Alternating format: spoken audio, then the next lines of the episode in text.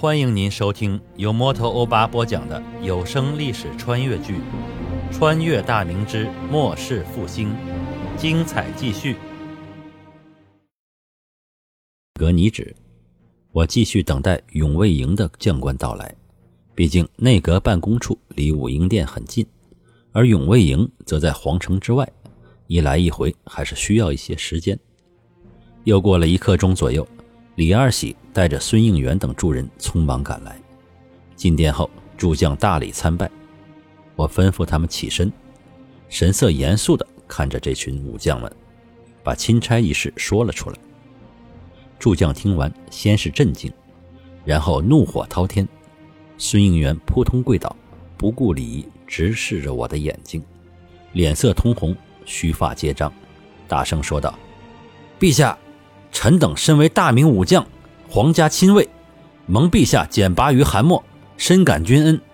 今有宵小，竟敢行如此逆天之事，致使钦差受辱，主辱臣死。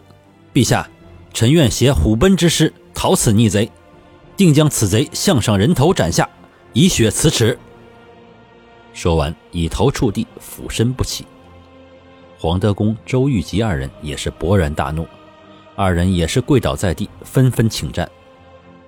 我绕过御案后，来到三人身前，亲手一一将诸将扶起。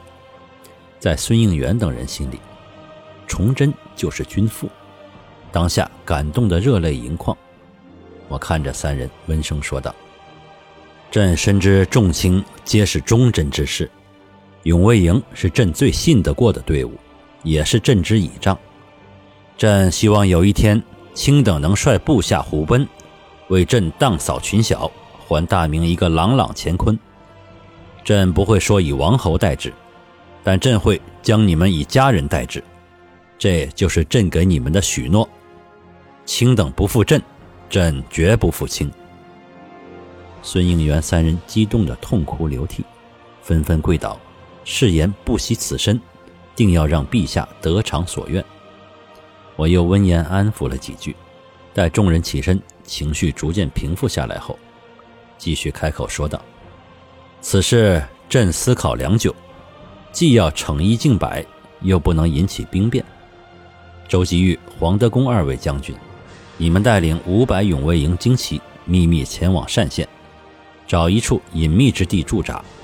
朕会下密旨给山东巡抚，让其自到单县召见吴尚文。”吴贼肯定不虞有诈，你们事先探查好地形，在吴贼必经之路截杀之，勿使一人走脱。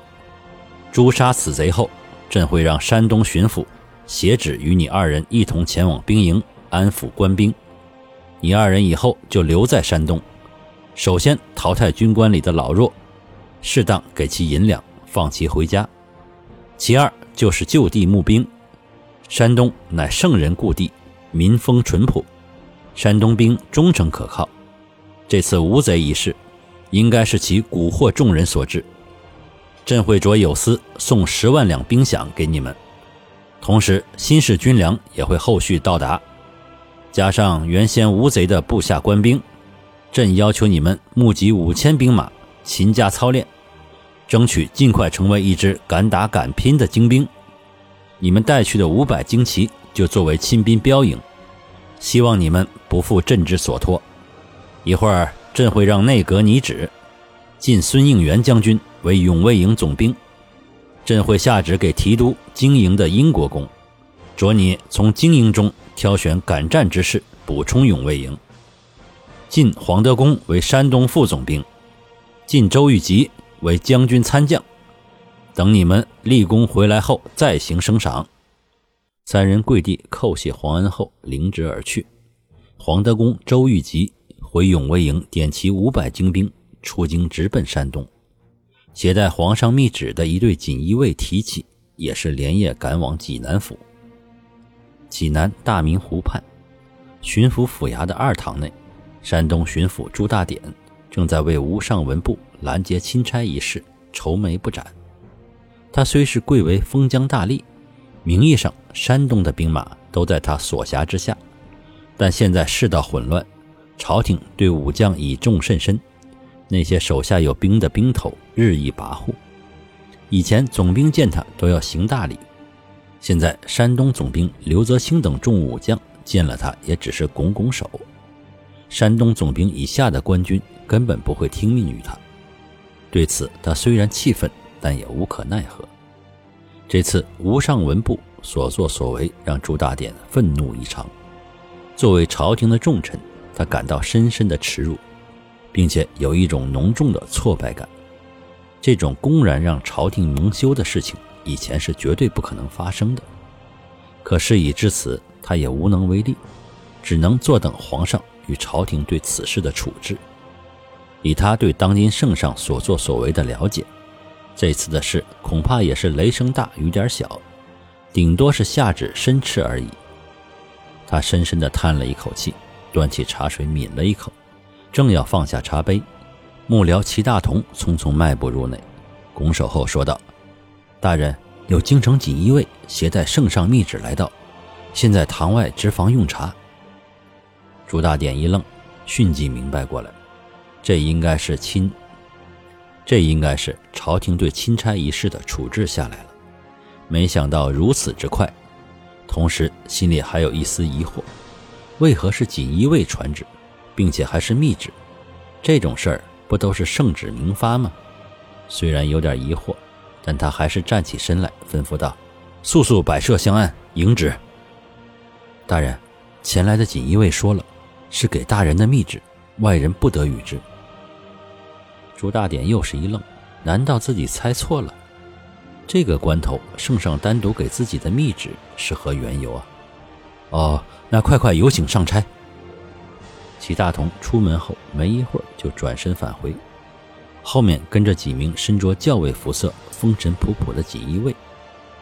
朱大典赶紧拱手为礼：“啊，几位上差一路辛苦。”几名锦衣卫还礼后，其中一人从怀中掏出一个朱红的匣子，朱大典急忙要跪下接旨。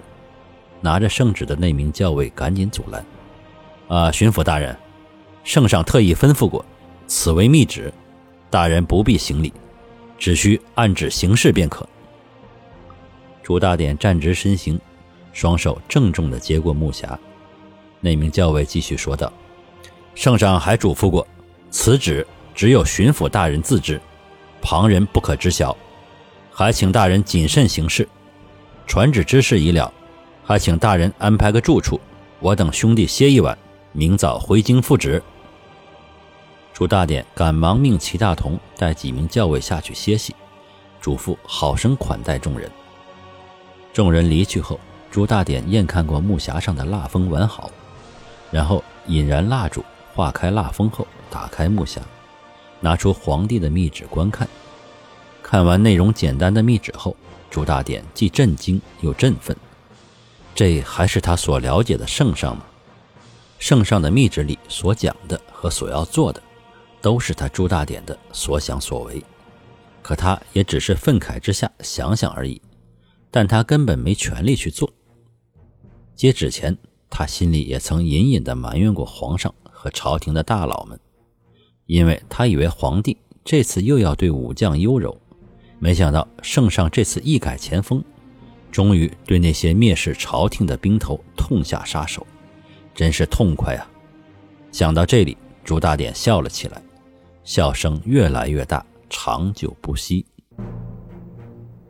感谢您收听由摩托欧巴播讲的历史穿越剧《穿越大明之末世复兴》，欢迎加入我的八分圈，下集精彩继续。